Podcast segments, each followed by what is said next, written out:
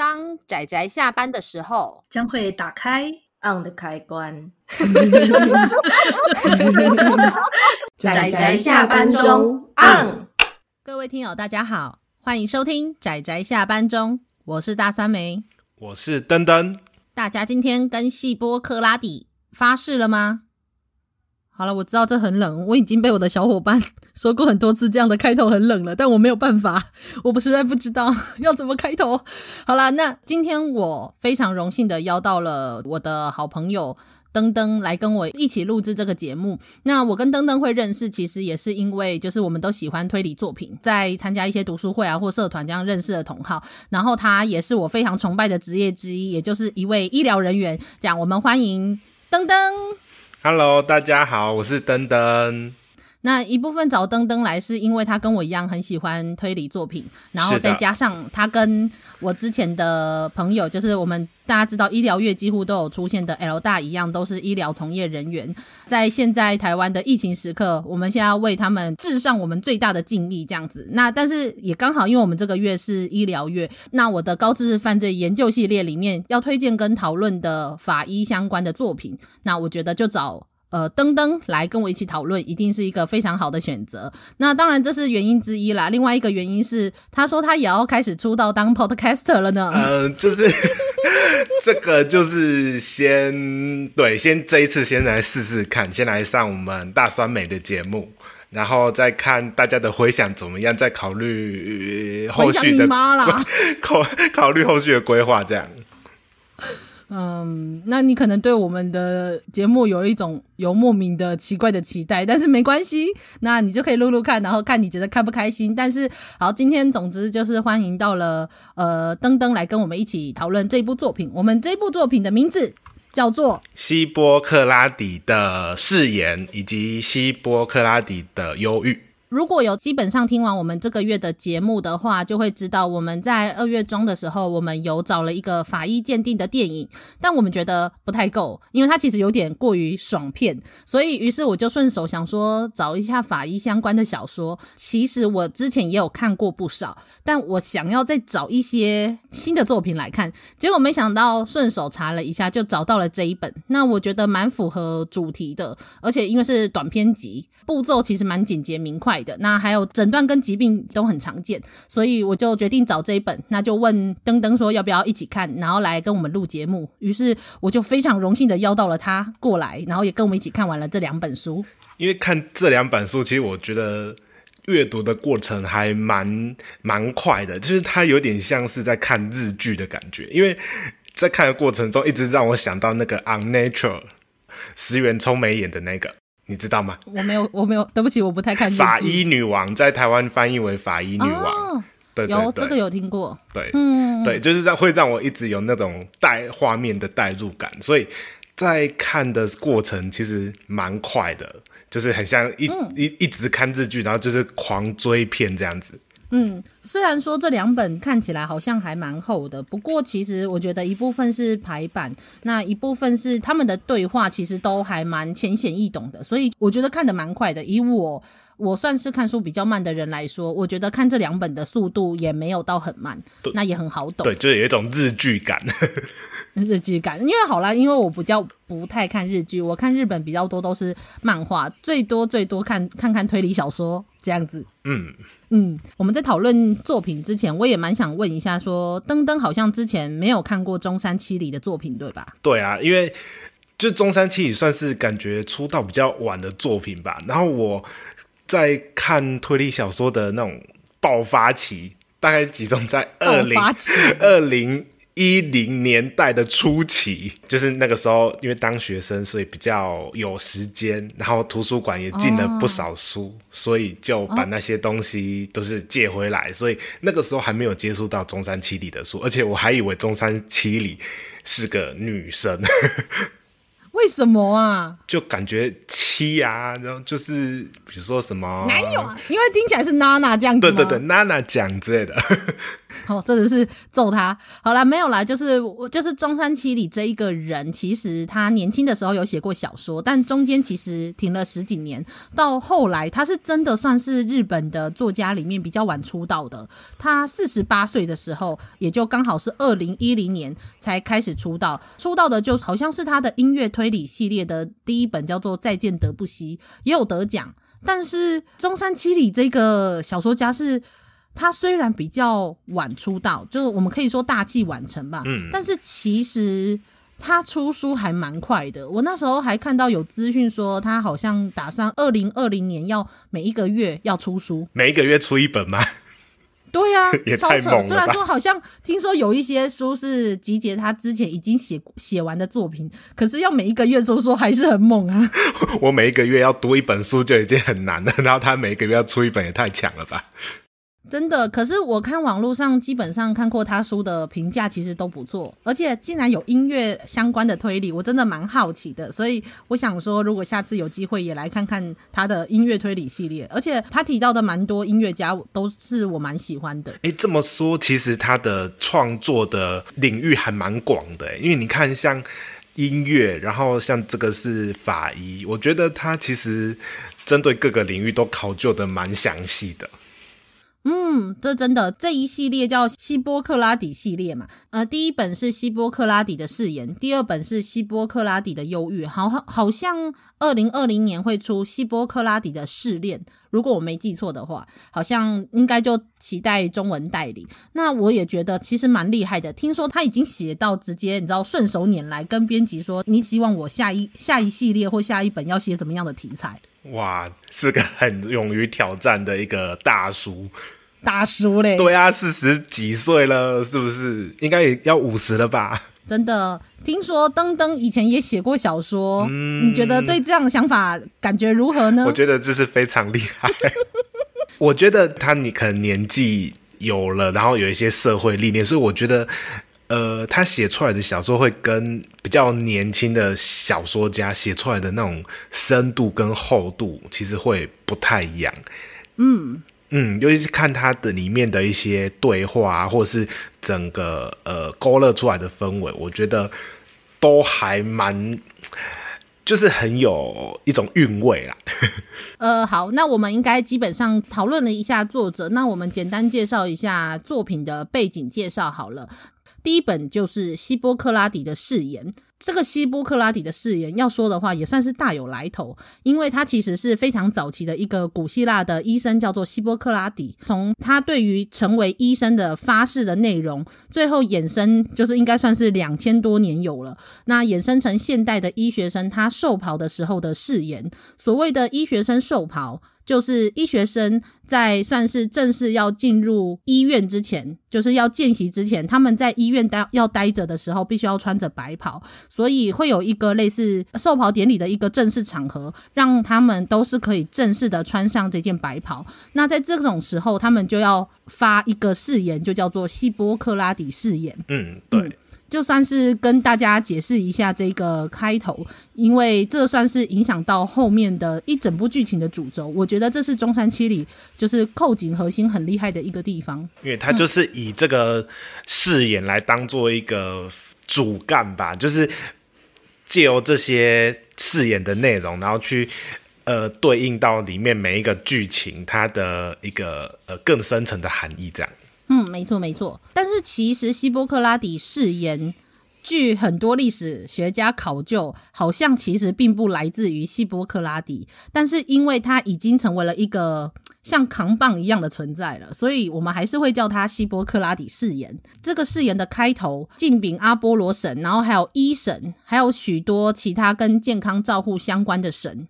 会跟他们发誓说，我愿意要成为医生。那中间有很多东西，其实以现代的观点来说，其实没有很符合现代观点啦。因为像以前就会说什么不可以动结石啊，不可以就是帮女人堕胎啊，这些在现代已经有一点过时了。但是基本上，例如说就是不要做伤害病人的事，那要维护病人的隐私之类的事情，到现在都还是就是医学伦理的一部分。所以我觉得其实还蛮厉害的。我们是不是应该要来介绍一下这个医神？叫做阿斯克勒庇俄斯。哦，好难念啊！对，名字好长。那我们要介绍一下他，为什么呢？登登，你知道为什么吗？我不知道。因为我们这一集节目应该算是跟医疗相关的最后一集节目了，但是我才发现我们没有跟听友们解释为什么医疗的 logo 基本上都会有一个蛇杖。哦，对，就是我们去医院啊，还是去什么一些。医学大学都会有一个，就是他们校徽还是什么院徽，都会有两只蛇还一只蛇之类的东西。嗯，对，无论是医学类的大学，或者是到医学院，他们的 logo 都会有一有一根蛇杖，但是有一些是一条蛇，有一些是两条蛇，但基本上就是我们号称的蛇杖。但是那这个蛇杖的由来，就我们好像都没有讲过，结果我们讲了一整个医疗月的节目这样子。这个蛇杖就是由医神阿斯克勒比尔斯这一个神，古希腊的神明，他会握着一只蛇杖。他的宠物吗？呃，也也不是。那怎么听起来怪怪的？养蛇当宠物，泰国蛇神。哎、怎么听起来那里不太对劲？我觉得，我觉得比起要被他医治，我比较想先逃离这个地方。因为其实也很多人，就算有一些人知道说这个医神有一个蛇杖，但是也不知道说这个蛇杖为什么会跟这个医神有关联。然后其实也很多由来，其实有一点不可考了。因为有一些人是说，这个医神他其实是因为雅典娜在有一个英雄他杀死梅杜莎嘛，那个蛇发女妖就杀死梅杜莎之后，那把梅杜莎的血。给了这个医神阿斯克勒庇俄斯，所以因为梅杜莎的血可以拥有救人的力量。梅杜莎大家知道就是跟就是跟蛇有关系嘛，蛇法女妖。对，就是有人说这就因此把蛇延伸到了阿斯克勒庇俄斯身上。那有一些人是就有一些传说是说，因为蛇曾经偷偷告诉阿斯克勒庇俄斯一些秘密的知识，也就是医疗的知识。为什么都是蛇啊？其实我也不知道为什么都是蛇，因为像亚当跟夏娃不是也是蛇吗？对呀、啊，他们的故事里面也有蛇。可是那里面的蛇感觉比较像是邪恶的存在，可是，在医神这边感觉是一个蛮好的存在。对啊，我古代人对蛇可能有不一样的奇怪的想象。对，那另外有一个传说也说，其实是阿斯克勒庇俄斯他在治疗一个人的时候遇到了困境，结果无意间他就是在思考的时候踩死了一只蛇，于是这个时候他看到了另外一条蛇咬了草药放在这条死掉的蛇身上，于是这个死掉的蛇就复活了，于是他就使用这个草药来救治人们。哇，真是太神奇了！对，但是我怎么觉得听起来有点像是僵尸片的开头？对。但总之就是最后阿斯克勒庇俄斯就算是呃跟蛇扯上了一些关系，甚至其实在欧洲有一个医神锦蛇的这一种蛇，这种蛇就是用阿斯克勒庇俄斯去命名它的学名的哦，蛮特别的，很特别。呃，我那时候查了资料，我觉得蛮可怕的啦，是说传说希腊的某一个地方是阿斯克勒庇俄斯的治愈人的地方，那他把病人集中在那边的时候。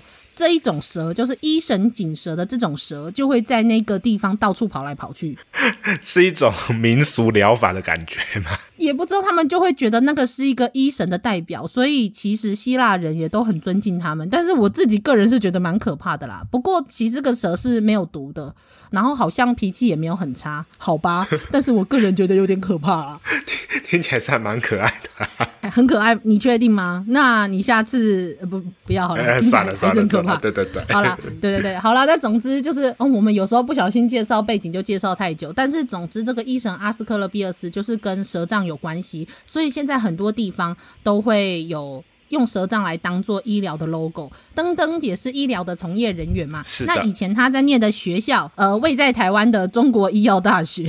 那像中国医药大学，还有包括有一些医学院，其实他们的蛇杖是双蛇。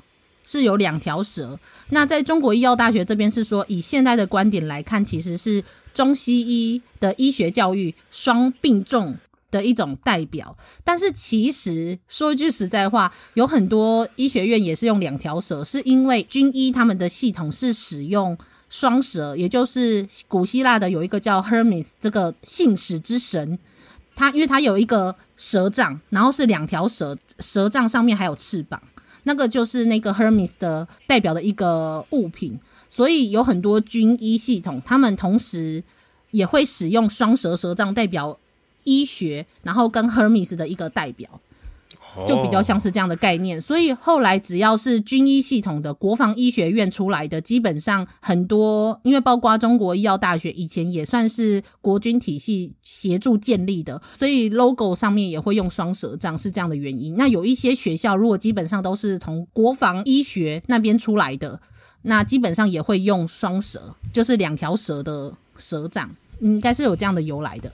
哇，原来如此。嗯，你看看你都不知道。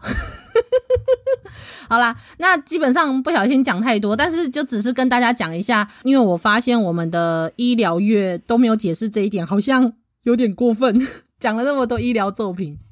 没关系啊，今天就解释了一下。对，而且大家可以看到希波克拉底的忧郁的这本书的封面，女主角的背后就有一条很大的蛇。哎、欸，真的耶，都没有仔细看它的封面。对，或者是大家可以翻到，就是后面就有那个，应该是他们大学的那个 logo 的图，就是一根蛇杖。那这个就是一条蛇的蛇杖。嗯，基本上就是这样，所以跟大家算是科普了一下。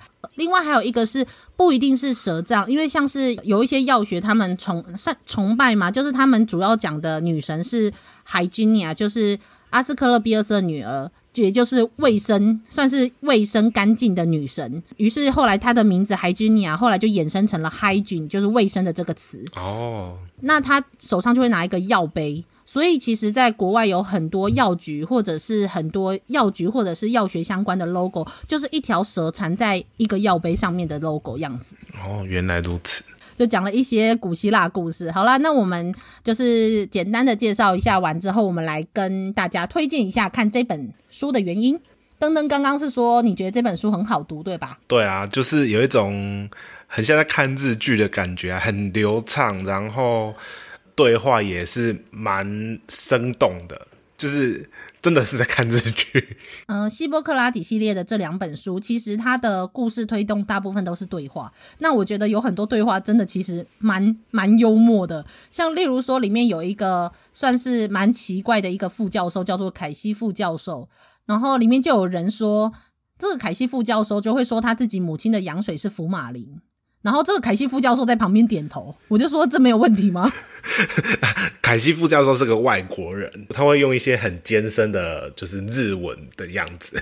嗯，他乍看好像其实不会用非常婉转和日本人的那种敬语，但是他学的语词都是非常的直接，而且绝对。对，你会你会看到他，就是他有时候态度很坚定，然后但是说自己的母亲的羊水是福马林，我还是不太能够接受。所以意思是说他是从福马林诞生的，真的有点可怕。对，好，呃，但是不仅是这样，然后我觉得他在专业上面的描述其实也很深入浅出，所以如果没有医疗背景，也可以看得懂。我觉得是一个接触法医蛮好的入门的作品。对，因为它里面有提到蛮多专有名词，可是它都会去用我们比较能够理解的方式去把它，对，就是把它解释出来这样子。对啊，然后另外一个是我觉得。要虽然说它是短篇集，但是我觉得这一部作品其实非常适合，而且非常值得你一次把它就是看到最后面，因为呃，它每一篇的命案基本上都是命案嘛，因为法医就是跟命案有相关，每一本都是有一个他自己的主轴的剧情，那会穿梭在每一篇的。每一个命案的其中一部分，所以我觉得他最后可以扣紧核心，到最后你知道了真相，就哇哦，就是有一种啊恍恍然大悟的感觉。那另外一个是，其实我觉得很多它里面有很多冲突，都是在一次次的事实中，就是证明了法医是一个为死者追求真相的学问。那也后面扣，就是我们有说他扣紧了希波克拉底誓言的这一个核心。我觉得就如同刚刚登登说的。呃，我觉得它是一个蛮有，就是它看似轻松，但其实它是一个蛮有内涵的一部作品。那反正就是我觉得，就是它不仅有扣紧一个他自己，我觉得是中山七里他想描写这一部作品的一个核心以外，就是还有包括到主角们的心境跟看待法医学的态度，还有每个案件，我觉得都。都是真的蛮有厚度，而且很有层次的，所以我觉得很值得大家一次就把它一至少一本就直接看完。那另外一个是，我觉得它也扣紧了很多社会议题，尤其到了它的第二本，就是它第二本里面真的有非常常见，甚至连台湾都很常见的社会议题，我觉得也都很值得去看看。这样子、嗯、还是跟医疗有相关。无论是活着的人的医学，还是到死者他的法医学，我觉得都它的层面其实很广，就很适合大家看。嗯，好了，那我简单的就是简单的跟大家分享了一下为什么我们会推荐大家去看这部作品的原因。然后，那我们简单的介绍一下它的大意。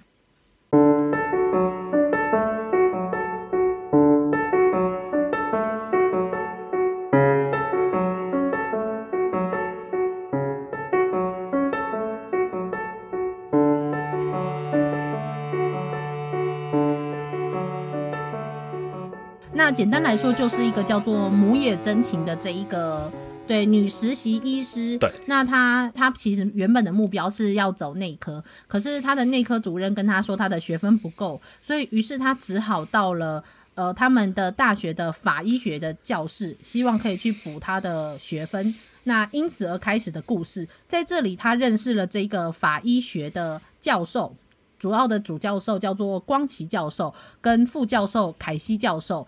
然后最后也认识了，就是一起会去办案的鼓手川刑警。是对故事的主轴就会从他们四个人去看待每一个案件，然后开始延伸，等于是那个女主角真情的她的一个成长奋斗史。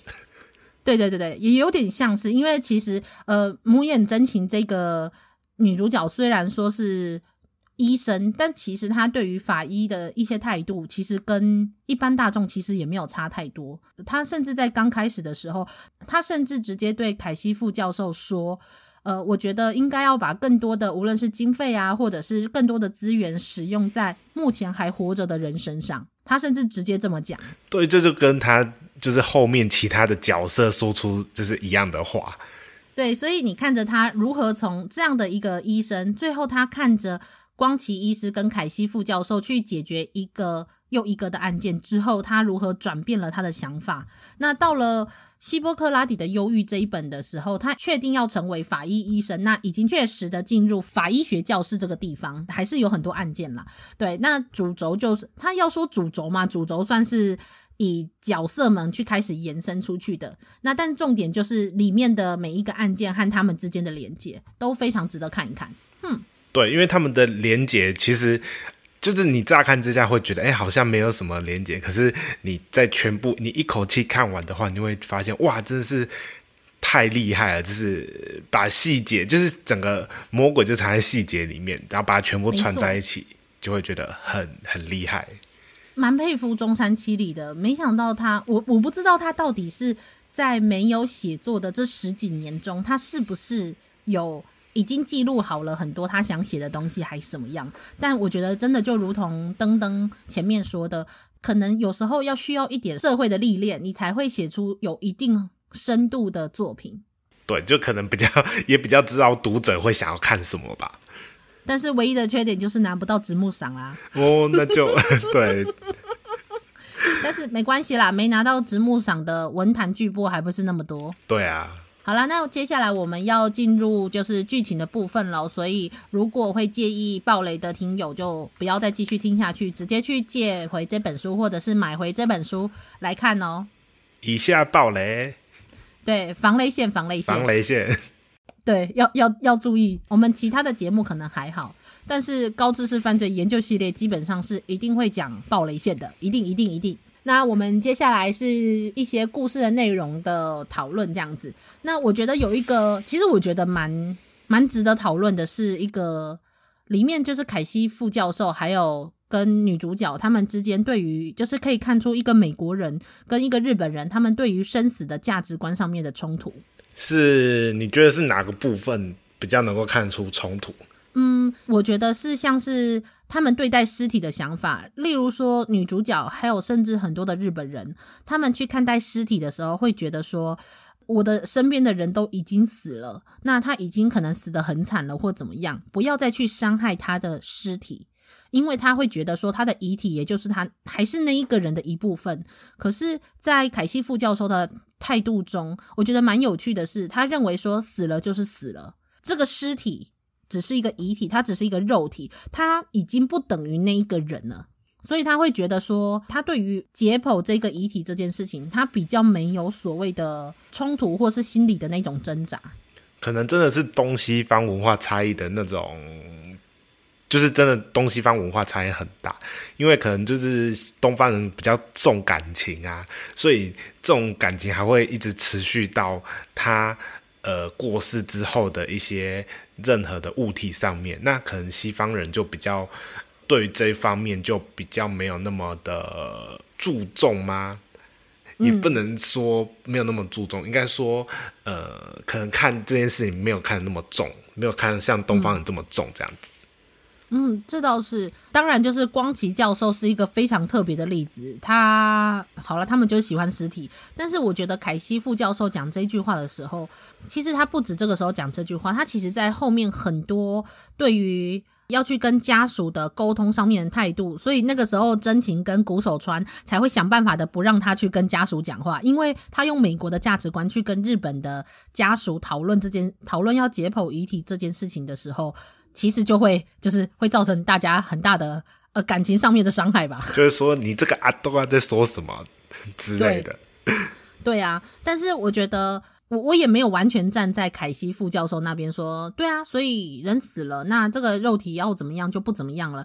因为我觉得一个人死了，不是只是单纯这一个人死了，他其实背后还有很多他的家庭或者是他身边的人的一些影响。我觉得去照顾一个病人。就是所谓的患者嘛，嗯，那我觉得不是只照顾患者本身，还有包括他身边的人，因此我觉得身边的人的价值观还是要顾虑的。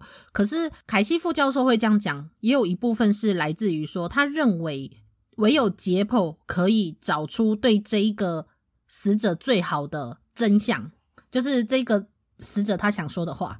我觉得他的态度更像是这样，因此他不会太介意说是不是要解剖遗体这件事情。嗯，因为他们这。所收到的这些呃遗体，可能都是背后有一些案件所在的，所以他们为了要找找到那个真相，所以他们就可能可以把感性的这一面把它抛开，那就是专注在理性的解剖这个方面。嗯，对啊。里面凯西副教授不也是把真情直接拉到希波克拉底誓言前面说，他说就是我们一定会以病家为上，然后不要危害，不要去舞弊为目的，全心以病家为念，就是不会去危害他们。那我会信守此事，独享医术与人生，如被此事，愿得其反。那时候还写的讲的这头头是道，但是他就说，那你看这里面的这个病家，他这个患者有说是要活着的或死的吗？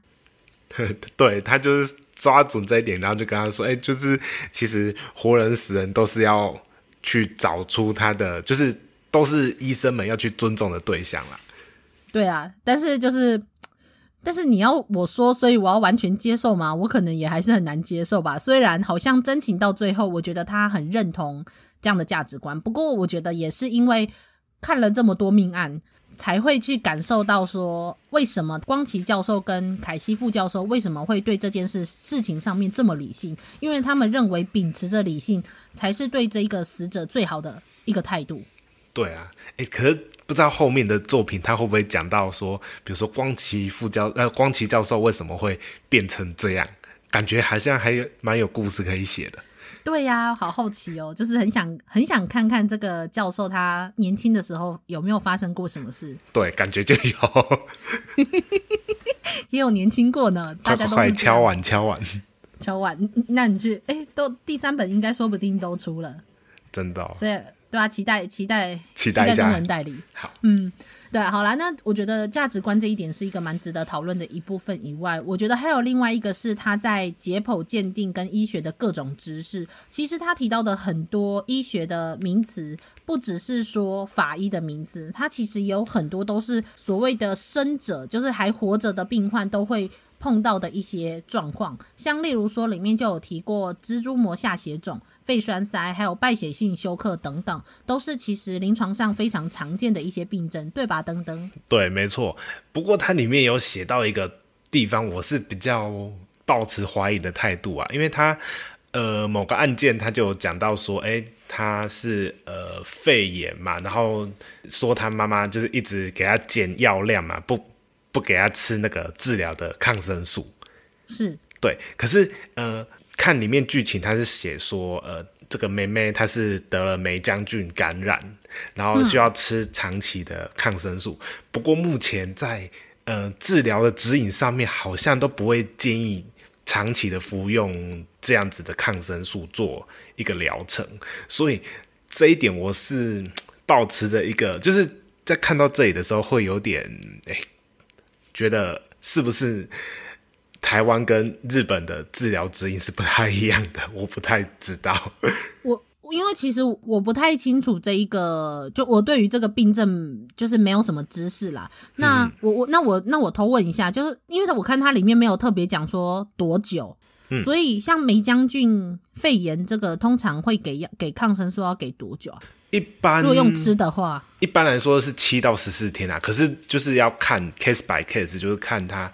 每一个呃 case 它不一样的疗程，可是因为那个妈妈为了要让这个小孩就是一直被他照顾，所以感觉听起来是一段他已经照顾他很长的时间，而且药都没有乖乖吃，啊啊、所以我觉得这么长的治疗时间，内科、嗯、不会觉得很奇怪吗？会 会，我是我个人就觉得，哎、欸，就是蛮奇怪的，蛮奇怪，而且他用的抗生素。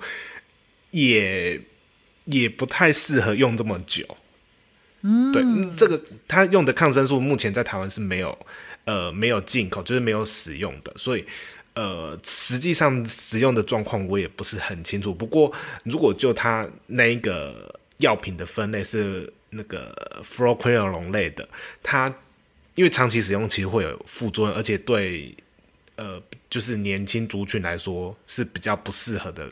长不适合长期使用的抗生素，所以，诶、欸，这一点会比较存疑啦。对，嗯，哇塞，不愧是医疗专业人士，我好崇拜哦。就是略懂一些些这样。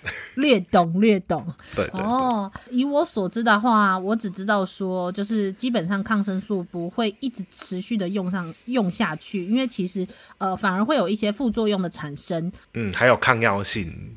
对，就是有什么副作用什么呢？就看那个不同的抗生素。但是我不知道，我对于梅将军肺炎跟就是他使用的这个药真的没有什么理解。但是我觉得会用吃的，就代表说应该应该也没有很严重啊，就是很 stable 的啊。对啊。对啊。如果都可以回家用吃的，就代表说应该不会很严重。那一直都没有好这件事，不会觉得很奇怪吗？而且那个那个那个女主角，不，那个不算女主角，那个病人，她其实是年轻人，她应该不会只依靠她妈妈去记说她要可以吃什么药，她应该自己可以记得啊。除非她一开始就给她很就是不够的剂量。可是假设这几次回诊，医生都没有发现这件事，就是他。就没有帮他换药这件事，我也觉得很奇怪。对呀、啊，是想说 有是有这么不专业就对了。嗯，没有啊，这可是人家内科内科主任开的。嗯，好。不过好好吧，就是嗯这一部分我也不是很懂，说为什么会写成这样。但是好了，最后其实这个女孩子她死去的原因倒也不是这个肺炎，只是说很奇怪的是说对这么久了还没有好。为什么？可是这样讲很奇怪啊！应该是医生诊断说他是肺炎，对，才开抗生素给他。可是他那时候说他解剖的时候完全没有肺炎的情况啊，几乎没有。他不会留一些 culture 之类的吗？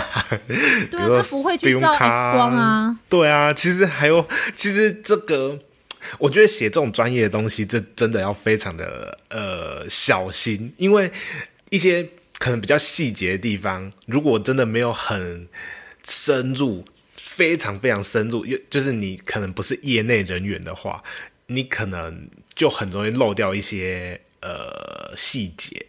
像这个地方，我们就会觉得，哎、嗯欸，好像哪里不太呃不太恰当这样。可是我觉得他会安排这个点，也是为了后面，他就是为了要让每一个病都有一个感染症嘛。嗯，然后跟栓塞的情情形，所以可能他在剧情上做了这样子安排。不过，嗯，就是还是会有一点小瑕疵啊，我自己是这么觉得。是啊，是啊。虽然说，就是我觉得以一整部作品的表现来说，瑕不掩瑜。而且，对，呃，中山七里本身好像也没有医疗背景，我觉得他可以写到这种程度，已经蛮厉害的了啦。对对对，尤其是尤其是他一些就是法医的，就是比如说什么开颅啊，还是什么把哪里眼皮掀起来之类，这种写的细节，就是你会有一种临场感，就觉得哇，好恐怖哦。对，而且他连那个讲那个什么那个器具好像都没有都没有什么错诶，我那时候还去查一个一个看了一下，好像基本看起来好像的确是拿来这个时候用的那些器具。对，就是、嗯、呃，应该说大方向没有错，可是细节是嗯可以。可以讨论，不过就是瑕不掩瑜这样。嗯，的确的确。好啦，那总之就是他在呃他在那个专业上面的表现，虽然的确有一些细节上面的瑕疵，但是基本上大致上来说，我们觉得都还是很好看，而且我觉得也很社会议题啊。你像第二部，第二部他就有那个讲到一些霸凌的，虽然没有提到很多啊，不过就有讲到这一块。嗯，你说那个家暴跟家暴啊，就是虐童虐童。对对对，他不是把小孩丢在什么阳台还是什么的？对啊，超夸张，而且就是甚至例如说小孩子放在车子里面，然后会有热伤害，就到热中暑直接直接过世这种状况，其实也都是会发生的。对啊，就就是这种社会新闻，有时候还是会看到，就觉得哇，太恐怖了，真的好有有点悲伤啦，尤其那个儿童的那一个，就会觉得说啊，年纪这么小，对啊。我觉得那个真情那个时候他的那个心情，我觉得那个中山七里写得很好。他说，其实这个世界上一定都会有一些好的跟不好的事情，但是我们已经长这么大了，所以我们会知道说，总是两个都会发生。可是他年纪这么小，他还没有知道说这个世界上有多少希望，然后就被害死了。所以就是小孩就无辜的啊，就是干嘛去让他的未来就是。唉，只能叹气。真的，第一本其实比较像是呃医院里面的各个患者，那出院了之后发生的事情嘛。对，因为跟他背后的主轴有关。那第二本的希波克拉底的忧郁，是真的有很多社会议题，你看了真的好忧郁哦。真的 会会觉得哇，这个世界就是怎么这么可怕，这么这么黑暗。真的，不过我觉得也就是因为如此，所以为了要能够帮他们找出真相，为了不要再让这样的事情重复的发生，所以光奇教授跟凯西副教授最后才会，我觉得他们才会最后发现、认知到这件事情。于是他们虽然态度上面很强硬，然后让真情刚开始也的确是不太能够接受，但我觉得真情最后有认知到说要用什么方式才能够去。保护或者说抚慰这一些患者死去的患者的心，那就是法医，那就是解剖跟鉴定。嗯，那除就是他们除了就是抚慰这些患，就是这些亡者，那当然也是抚慰哎，抚慰亡者，就是 抚抚慰对，然后也抚慰了亡者的家属。像第二部的他是就是他的那个呃。就是他有帮姐姐报仇嘛，嗯、就想要帮姐姐找出那个呃一个命案的真相，这样子。是，对啊，那真的看到有，我觉得蛮伤心的。就你看，就是他明明明明他们的家属是不断不断的跟警方说不会的，我们家的这个女儿是不会自杀的，却怎么样的抗议都没有用，因为。可虽然我觉得这也不是警方的问题啦，就是警方他们的资源跟他们的经费很限缩，但是就是在这种双重的无奈底下，最后差点要被就几乎是以结案的方式，最后只能让家里的国中生的这一些弟弟妹妹最后去连接起来，想办法的去找出方式可以去反抗这个体系，重新调查这些案件。因为我觉得他算是呃有一点写实。他是其实整部作品是还蛮写实的，嗯、那他在写实里面就是让我们就看到了一些希望，就是说哦，原来还有这么热血、这么坚持想要知道真相的人，那这些真相是可以呃拯救可能一整个家庭啊这样子的一个希望，这样。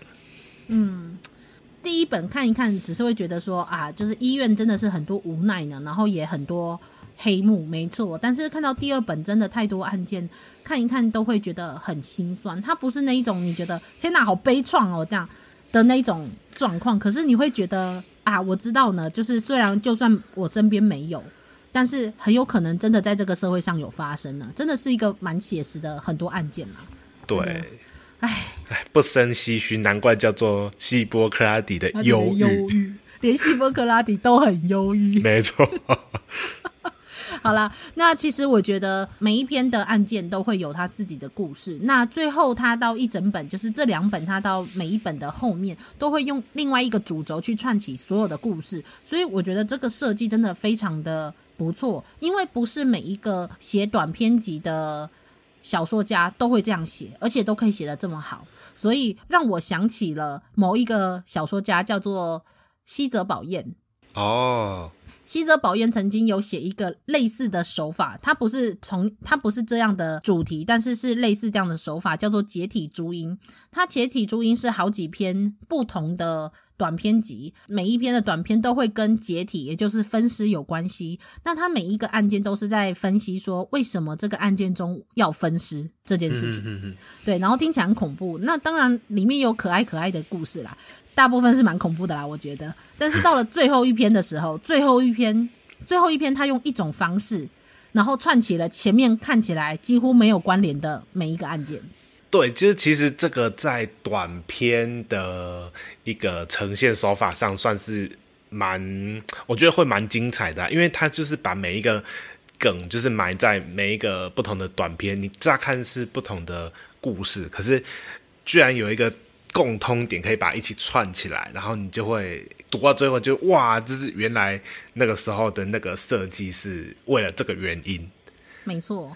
还有另外一个也是这样手法的，是漫画，叫就是我之前之前我们节目中有希望说可以中文代理的一部作品，就叫做《外天楼》，是由石黑正数所画的《外天楼》，它是真的刚开始看起来真的超像在搞笑的各个短篇集，结果没想到到了最后面，他把所有的细节串成。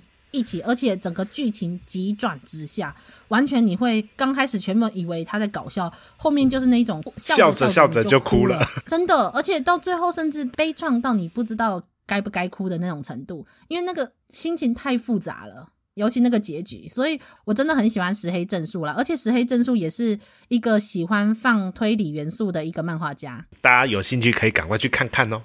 真的就是好啦，对不起，我要在这里就高知识犯罪研究系列偷偷继续推我的石黑证书。好啦，哦对了，登登，我还有一个问题，就是他在第一集里面提到的那个，如果同时使用有钙的点滴的时候，它的某一个抗生素就会容易造成血的栓塞。这件事我真的很好奇，真的有这样的药物吗？哦，对，它是因为它是其实是经过美国 FDA。就是有发出警告，它那个抗生素是 Rocephin，就是我们所谓的 Ceftriaxone，呃，它里面的翻译叫罗氏芬，那它就是 Rocephin。Rocephin 它其实是不能跟含有钙的成分的一个呃，就就不能跟含有钙成分一起做，就是施打，对，不能同时只用，甚至间隔也不行，就是间隔太短的时间也不行。因为它可能会产生一些沉淀剂，就是对，会产生沉淀这样子。天哪！但是他说的是说要用有钙的点滴，对不对？对，而不是说吃钙，因为吃钙的话会用肠胃道消化，应该就比较没关系。对，是就是影响就没有那么大。当然啦、啊，不然的话我们血中本来就有钙。对啊，对啊，对啊。那如果分开两只手打呢？不行哦，就不完全不行，不行。不行嗯，懂。原来如此。对，但是这个是美国 FDA，其实还蛮早期就已经有一个，呃，就除了美国 FDA，我们就是台湾卫福部之前也有发出这个食药署那边也有发出这样子的一个药物警讯。对，所以其实，在临床上还是要特别注意这两个药不能够一起施打。其实算是我们的医疗从业人员会有的一个基本知识啦。不过，就是我没有想到他会把这个用在。呃，我们这个作品里面，所以就觉得哇、哦哦，还蛮惊艳的。可是这个抗生素其实蛮常用的，对，很常用，因为都他说，就是其实它里面有讲到说，呃，很多的呃感染疾病都会用到这个药品。嗯嗯嗯，对，所以在临床上其实还蛮常用到的。天哪，就是其实它是一个蛮常见的药呢，因为我们在小说中其实它只有中文，好像没有它的，好像没有他的全名，有还是没有？呃，他只有提到罗氏芬，可是他没有，就是要可能要再进一步去查，说他到底是代表什么样的呃药名，而且他这个其实是商品名，就是嗯。呃应该说，临床一般的俗称就是叫 Rocephin，可是他正式的学名呢叫做 Ceftriaxone。嗯，哇哦，不愧是医疗从业人员，超优秀的，就是略懂略懂。哇哦，好谦卑哦，不愧是医疗人员。好了，好了哦。好啦，但是我好了，但是这个案件，我觉得到最后，我觉得其实。也还是蛮难过的，是因为就是这真的要算的话，应该是医院的医疗疏失。你真的要讲的话，其实是内科的医疗疏失。但是我觉得好像看起来比较像是这个药，好像在日本那个时候没有那么常用，所以可能没有那么多人知道说不能够跟有钙的点滴一起用，好像是这样吧。我那时候看它里面的样子比较像是这样。嗯，然后还有一点，我是觉得它这。钙沉淀会会持续到这么久才发生栓塞吗？因为这个在临床上其实，呃，我去我去找一些 case，好像目前是没有找到啦。其实可能是说 r o s e f i n 这种抗生素是比较。比较常见的。那如果假设今天真的是一个新出的药物好了，那因为我觉得这本小说看起来比较像是一个新出的药物。那一个新出的药物，要医疗人员去随时都在 follow，说随药厂公司要一直不断的有那种就是药物副作用啊，或是要注意什么事情啊？那我觉得可能是不是临床上真的这种大大小小事情，医疗人员真的有办法全部都记得吗？嗯，所以就是要各个。专科，然后各个职类，就大家分工合作，然后来一起为这个病人努力。哇，我讲的话也太官方了吧！真的，天哪，不愧是不愧是在医院打滚的，跟 L 大一样，就是非常会说话，油嘴滑舌。好，谢谢哦，嗯、谢谢。好啦，但是我是觉得。虽然说，我觉得里面的那个医师处置还是有一点粗糙，因为他是自己直接打那个嘛，就是抗凝血剂。哦，对。我觉得这件事超危险的，因为如果假设没有任何记录，而且那个里面不是有一个小女孩她腹膜炎吗？对啊。如果要动手术的时候，呃，因为是因为小女孩她身体很弱，不适合动手术。但是如果假设今天是可以动手术的，那大家都不知道她有打抗凝血剂，这个也太危险了？那真的动了手术还得了？对啊，这个真的超危险，而且我想说，他们医院可能是 感觉没有 感觉没有很严谨的医院，因为这种药就是这种药通常会由药局这边来做发放，然后再拿上去病房，所以如果没有这个记录，其实还蛮奇怪的。天哪，这种医疗疏失，嗯，没有办法，我我也没办法接受啦，觉得就是那些人都真的就是很无奈的成为了牺牲者，唉。对，但是虽然说就是刚刚等等讲了很多，很好奇说，可是这样子有点不太符合实际状况。不过因为推理小说大部分也不是很符合实际状况啦，其实。对啊，谁会就是不顾一切去杀人？啊，不是，不是，我是说，谁谁会像光奇教授一样那么不不不圆滑？对，不近人情，不近人情，真的。虽然说，我相信医院还是会有很多什么政治角斗，但是我相信，其实医疗人员基本上都还是秉持着希望可以去保护病人的立场，在从事医疗工作的，所以我觉得这种状况基本上是不太会发生呐。嗯，对啊，因为我们都还是会以病人为优先考量，然后其实医院现在也是做了蛮多防护的机制来预防给药，不管是给药错误啊，或者是一些副作用等等的这些，嗯、其实现在医院都还提示蛮多的啦。我觉得台湾的医院真的是还算是很进步的了。嗯，这这是真的。我光是看到国外有一些地方都还在那里手写病历，我都心想说：“哦，真是够了。”哦，对啊，他们 感觉里面也还是就是这本小说里面的一个医院，他还还是说：“哦，呃，也是手写病历的感觉。”真的好啦，但是呃，我觉得目前台湾的医疗资源或者是整个医疗体系，我们都知道的很压迫、很辛苦。但是不能否认的是，就是我们在这样的医疗体系下照顾的病人，其实我觉得还是比很多地方的人好很多了。至少我在旅行中的时候看到了很多呃身上有一些疾病的人来说，我觉得台湾的人可以受到的医疗照护跟医疗资源是真的多很多。我觉得这是。一件好事，幸福的事情。大，家不要浪费健保啊！医疗从业人员开始开始抱怨了，哈哈哈。真的，真的。好了，但我可以理解，辛苦了，医疗人员。嗯，大家辛苦了。嗯，对，大家辛苦了。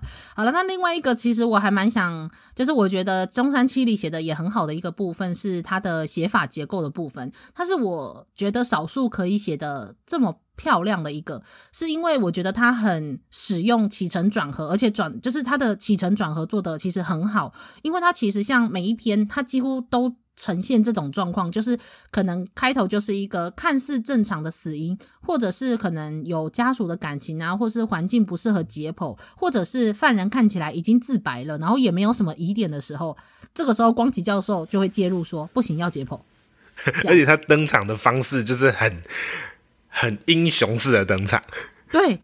就是当那个真情他们面临了很多啊，真的没有办法以一个菜鸟医师没有办法处理的时候，光启医师就是一个非常值得依靠的存在呢。对，这个真真的很日剧啊，所以他真的有被翻拍成日剧。对，你有看过他的日剧吗？我是还没有看呢，就是还看完以后还蛮想看的，因为是那个北川景子主演。嗯。可是我说句实在话，我有稍微把它抓过来，然后看个几集。虽然它也才五集了，但我觉得 我觉得没有小说好看呢、欸。其实，因为好像嗯不，它它有一些画面处理的，听说是还蛮写实和血腥的。可是我觉得这个对我来说还好。我觉得他的日剧其实，呃，他的里面那个光崎教授跟。就是它里面的每一个角色，其实都跟原作有一点点不太一样。就是他的那个角色描写上有点不太一样，因为你知道，像在原作中的光启一光启教授就是一个看起来冷冷的，然后非常理性的一个人。可是，在日剧里面，嗯、呃，我们现在要日剧爆雷喽。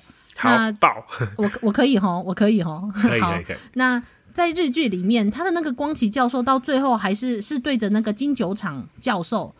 就是那个内科主任在那里，就是大声的呐喊，嗯，然后说什么你已经走上了，就是偏离了这个道路，什么之类的，就是看起来比较像是一个严厉的教授，然后呃，很是很正气，没有错。可是我觉得跟光启教授那一种有点半独裁的那一种，可是很坚定自己的某一种信念的那一种感觉不太一样。可能还是需要一点，就日剧嘛，还是需要一点戏剧狗血。对对对对对，然后我就想说，可是我本来是很期待，就是光启教授的，就是一个，就我觉得这样还蛮有蛮有角色特别的魅力啊，我觉得啊，就是这个教授的特别的魅力啊。因为日剧，如果你太，因为那个等于是光启教授这个角色其实是不太讲话的，他就是就是没有讲话也会展现出他的威严。嗯，对，对那那个成语叫什么？不怒而威啊！对对对对对。对，我知道，就可是里面没有他，看起来就只是像是一个严厉的长辈，就这样。哦，跟高崎教授给人的感觉又有一点不太一样。我觉得他的像我们说第一本嘛，他的日剧基本上是第一本，那我觉得他的核心也没有很深刻，而且比较模糊，那对话也很狗血。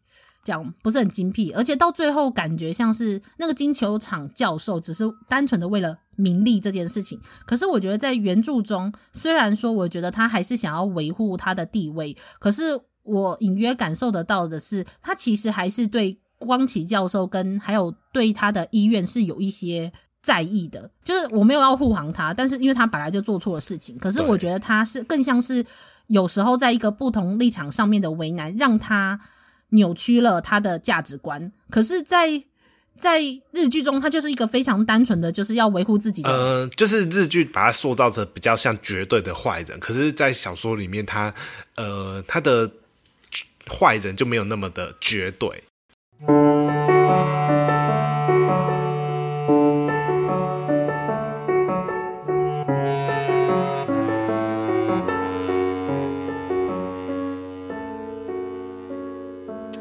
那就是我们刚刚有讲到，就是起承转合嘛。我们说，就是其实最刚开始是一个看起来很正常的死因，然后可能会因为感情或是环境的不适合解剖，或者是犯人看起来自白，总之就是不太需要去解剖的一些场合。这个时候，光奇教授就会非常直接、独裁的介入，说不行，要解剖，就是不得已，只好看似没有道理的去解剖。这时候才会发现说，这一个死者他死后的真相。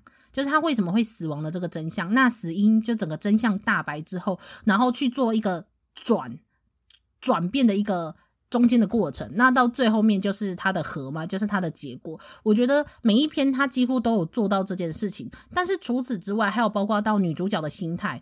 那像女主角的心态，她不是刚开始是她比较不是很愿意，很抗拒，心不甘情不愿，对，对，就是她心不甘情不愿的来到了这个。算是算是法医学教室嘛，那到最后面，他其实最后算是呃开始认同，可是他又后来又碰到了没有办法接受的冲突，像例如说他的好朋友去世的那一个案件，对，在那个时候他其实是非常感性的，就是他的感性凌驾了他的理性，所以他那时候是不愿意要解剖他的朋友的。可是到这个案件之后，他经历过了凯西副教授跟光启教授他们坚持解剖的那个心态的解说之后。